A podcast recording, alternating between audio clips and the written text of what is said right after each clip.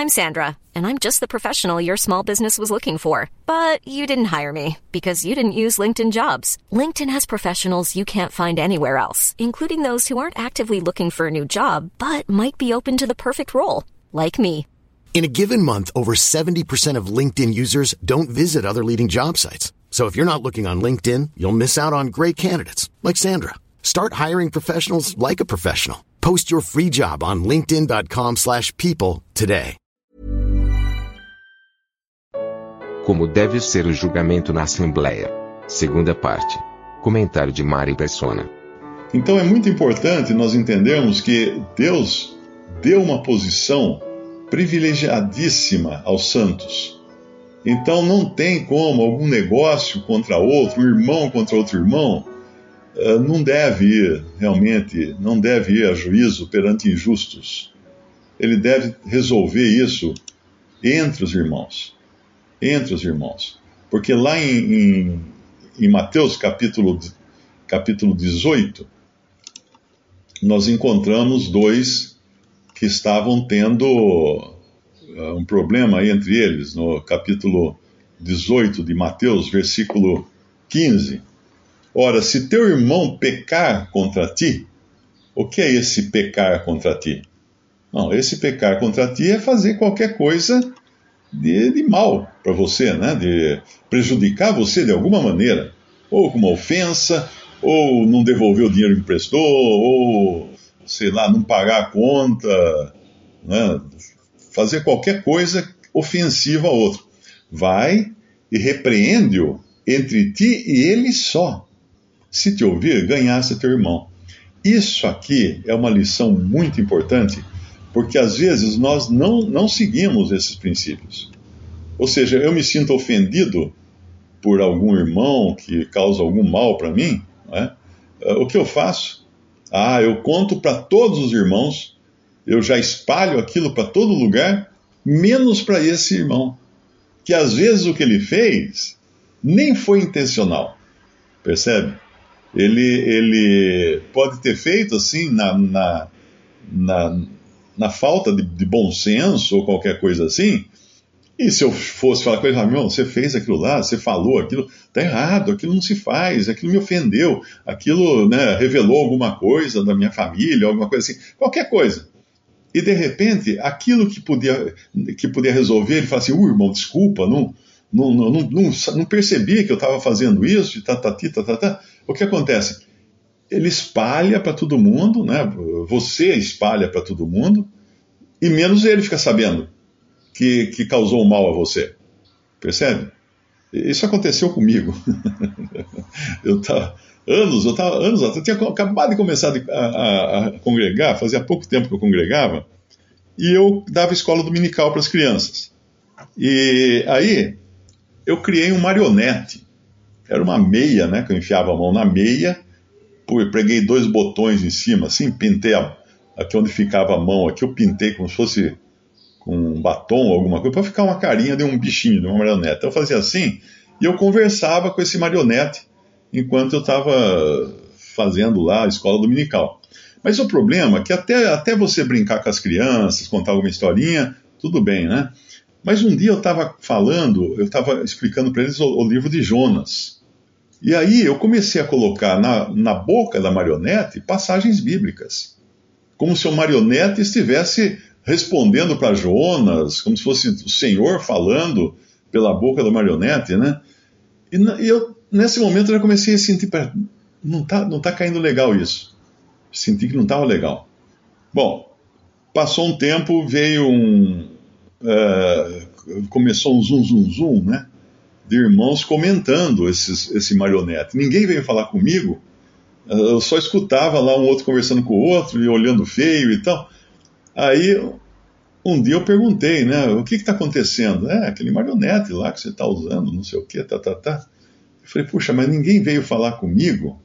Porque daí eu me senti, me senti totalmente envergonhado, né? Porque de repente você está tá na boca de todos os irmãos mas você é o que tinha menos, que teve menos discernimento. Outros tiveram discernimento de, de perceber aquilo, não é? Mas você não foi avisado. Então a sensação foi muito ruim. Eu me senti muito, muito triste com isso, porque eu não tive o discernimento que outros tiveram de enxergar uh, que aquilo não era apropriado, só que ninguém veio me avisar. Ficou, caiu na rádio peão, né? Caiu na rádio peão, então estava todo mundo comentando, eu não, eu fora do, do círculo. Isso é muito desagradável quando nós fazemos isso. Se o irmão, de alguma maneira, uh, prejudica você, ofende você, vai conversar com ele. Primeiro passo, antes de contar para todo mundo, vai conversar com ele. Se você soube alguma coisa desse irmão, vá conversar com ele. Não é chegar para os outros e falar assim, Ih, você viu só o que, que o irmão lá fez, meu nossa, viu coisa horrível. Daí o outro fazer, Ih, meu, eu vou contar para Mariazinha lá, ela conta para todo mundo. Pronto, virou. Em que isso ajuda? Nada.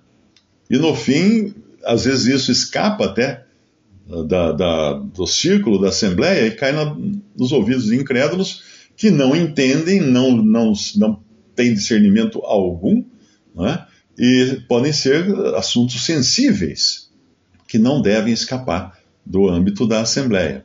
Então, muito importante isso, esse julgamento, nós temos a capacidade de julgar, porque aqui ele fala, né, em Mateus 18, 15, se te ouvir, ganhaste a teu irmão, olha que maravilha, né? Você resolveu um litígio, resolveu uma ofensa, assim, facilmente, ninguém precisou saber, ninguém precisou comentar nada. Agora, se não te ouvir, versículo 16 de Mateus 18, leva ainda contigo um ou dois, para que pela boca de duas ou três testemunhas toda a palavra seja confirmada. Isso aqui é um outro princípio importantíssimo da vida em assembleia. Primeiro, nós temos aquela passagem para não aceitarmos acusação contra um ancião, a não ser pela boca de duas ou três testemunhas. E em toda a Bíblia, nós vemos que por meio do, do testemunho de dois ou três, toda a palavra é estabelecida. Então, se você sabe de alguma coisa, pegue mais um irmão e vão juntos procurar saber daquela coisa, procurar mais detalhes daquilo, conversar com a pessoa, ou se for o caso, uma pessoa que caiu em pecado, vamos lá saber o que aconteceu realmente com ela.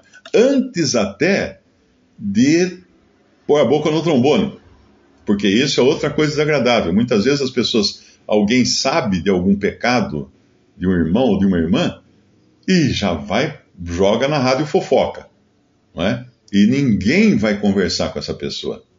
Ou às vezes vai um só, vai um só conversar com essa pessoa. Claro que aqui no Mateus, no versículo 15, né? Uh, tá certo, entre ti e ele só. Se te ouvir, ganhasse teu irmão. Mas isso aqui é quando não é um pecado grave que comprometa a, a, o testemunho do Senhor. Quando é um pecado grave, você não deve conversar só com ele, você deve levar mais dois ou três para irem conversar. Porque normalmente na, na, dentro de, de, religiões existe a operação abafa. Não é? A gente vê muito isso no noticiário, quando um, um padre lá é pego em pedofilia, né? descobrem que o padre abusou de um monte de, um monte de crianças. E aí o que eles fazem? Abafam. Tanto é que a, a Igreja Católica agora está tá, tá sendo vítima de, de, de ações, de processos milionários no mundo inteiro. Porque agora ninguém mais tem medo né, de, de acionar a Igreja Católica, de entrar com uma ação. E eles perdem. Eles perdem. Tem, tem até filmes que fizeram de casos notórios, né, de, de bispo que ficou lá abafado, a operação abafa, né? Cuidou do cara lá, até advogados levantaram a questão e acabar, acabaram, o cara vai preso. E existe isso também dentro da, dos protestantes. Eu sei de, de casos em que o pastor cai lá em, em prostituição ou em, eh, em qualquer coisa, ele é transferido. ele é transferido. Uma cidade onde ninguém conhece ele. Aí ele começa de novo lá, né? E lá ele vai pegar outras vítimas, porque se ele for um pedófilo, isso não tem, isso não tem jeito. O cara é doente. Ele vai pegar outras vítimas. E, e, e vão abafar de novo e mandar ele para outra cidade, até ele chegar no fim do mundo lá. Vão abafando e empurrando para frente. Isso acontece sim. Eu, eu me lembro uh, de um, um jovem irmão que congrega num grupo que é uma das divisões dos irmãos congregados no nome do Senhor, que aconteceu lá no passado. Ele escreveu para mim, desacorçoado, ele falou assim: Mário, eu, eu, eu não me sinto bem porque eu vou partir o pão na ceia do Senhor e do meu lado senta um homem que todo mundo sabe que ele é adúltero, que ele tem uma outra mulher.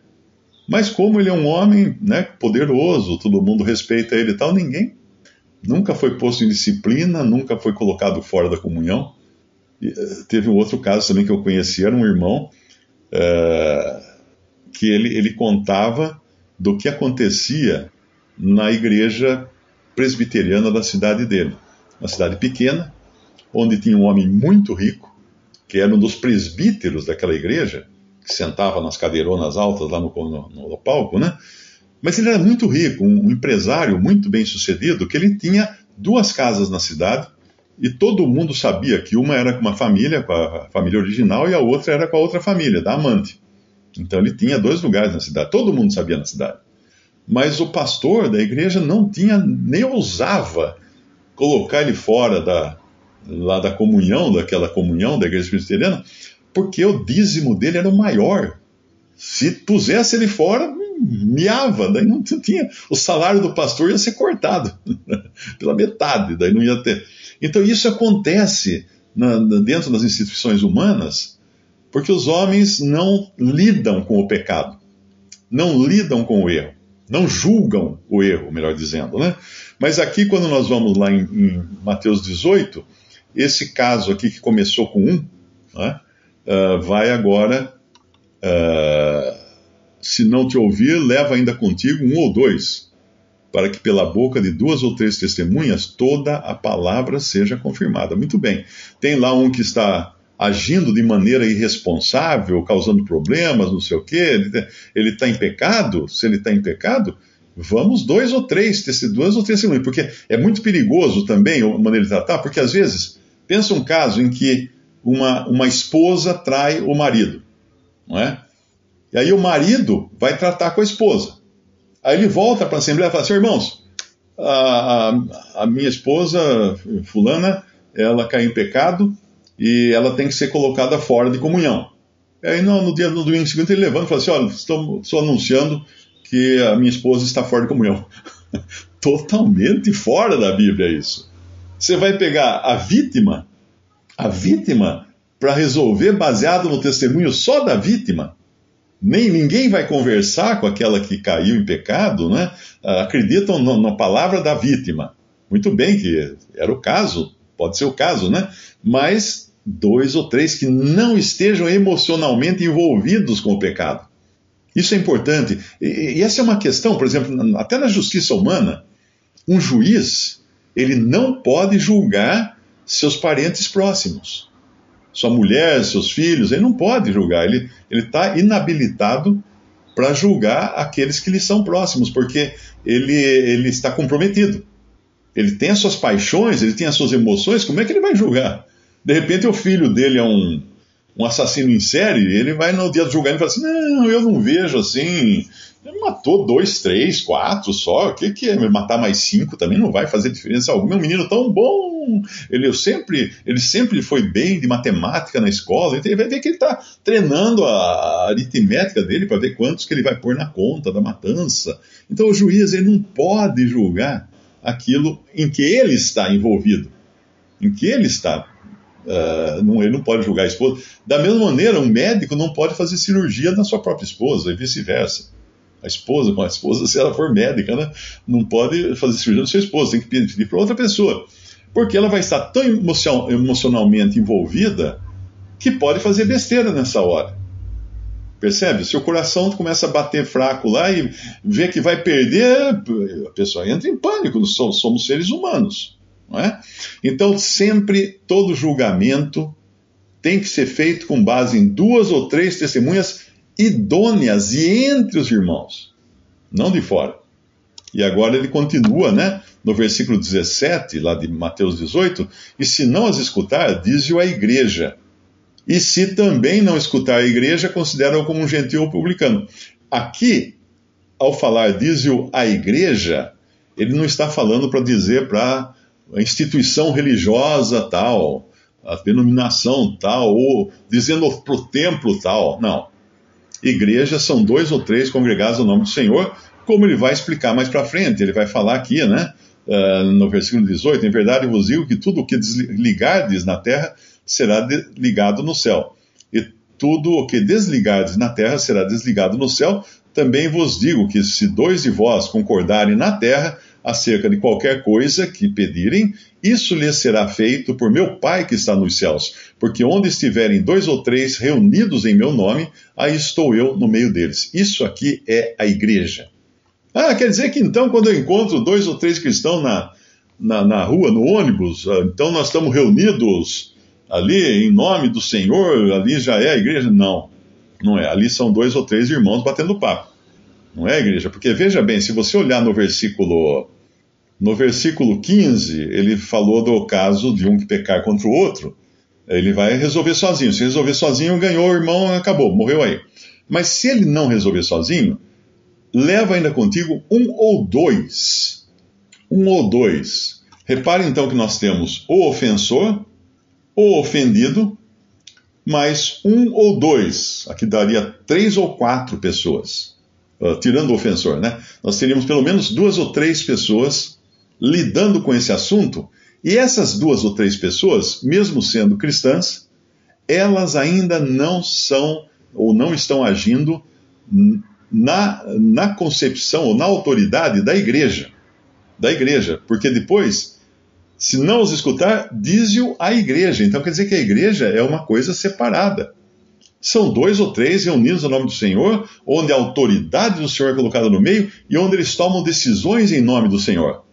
Não são aqueles dois ou três que foram lá só tomar o, o testemunho do que aconteceu e tentar resolver entre eles ali. Não. A igreja é, uma, é, uma, é um círculo agora da autoridade que o Senhor dá a esses dois ou três para poderem julgar as coisas e tomar decisões. Ligar na terra não tem nada a ver com salvação. Tudo que ligardes na terra será ligado no céu. O que, que é isso? O que vocês decidirem, o que a igreja, a Assembleia reunida no nome do Senhor, decidir na terra, terá o respaldo do céu. Ah, mas se decidirem errado, terá o respaldo do céu da mesma maneira, até o Espírito Santo mostrar que houve erro. Mas enquanto isso, foi ligado no céu. Foi ligado no céu. É o caso da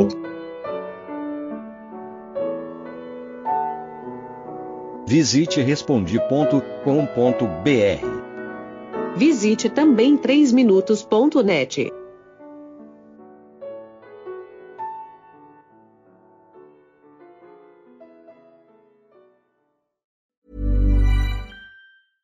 Mom deserves the best, and there's no better place to shop for Mother's Day than Whole Foods Market. They're your destination for unbeatable savings, from premium gifts to show-stopping flowers and irresistible desserts. Start by saving 33% with Prime on all body care and candles. Then get a 15-stem bunch of tulips for just $9.99 each with Prime. Round out Mom's menu with festive rosé, irresistible berry chantilly cake, and more special treats. Come celebrate Mother's Day at Whole Foods Market.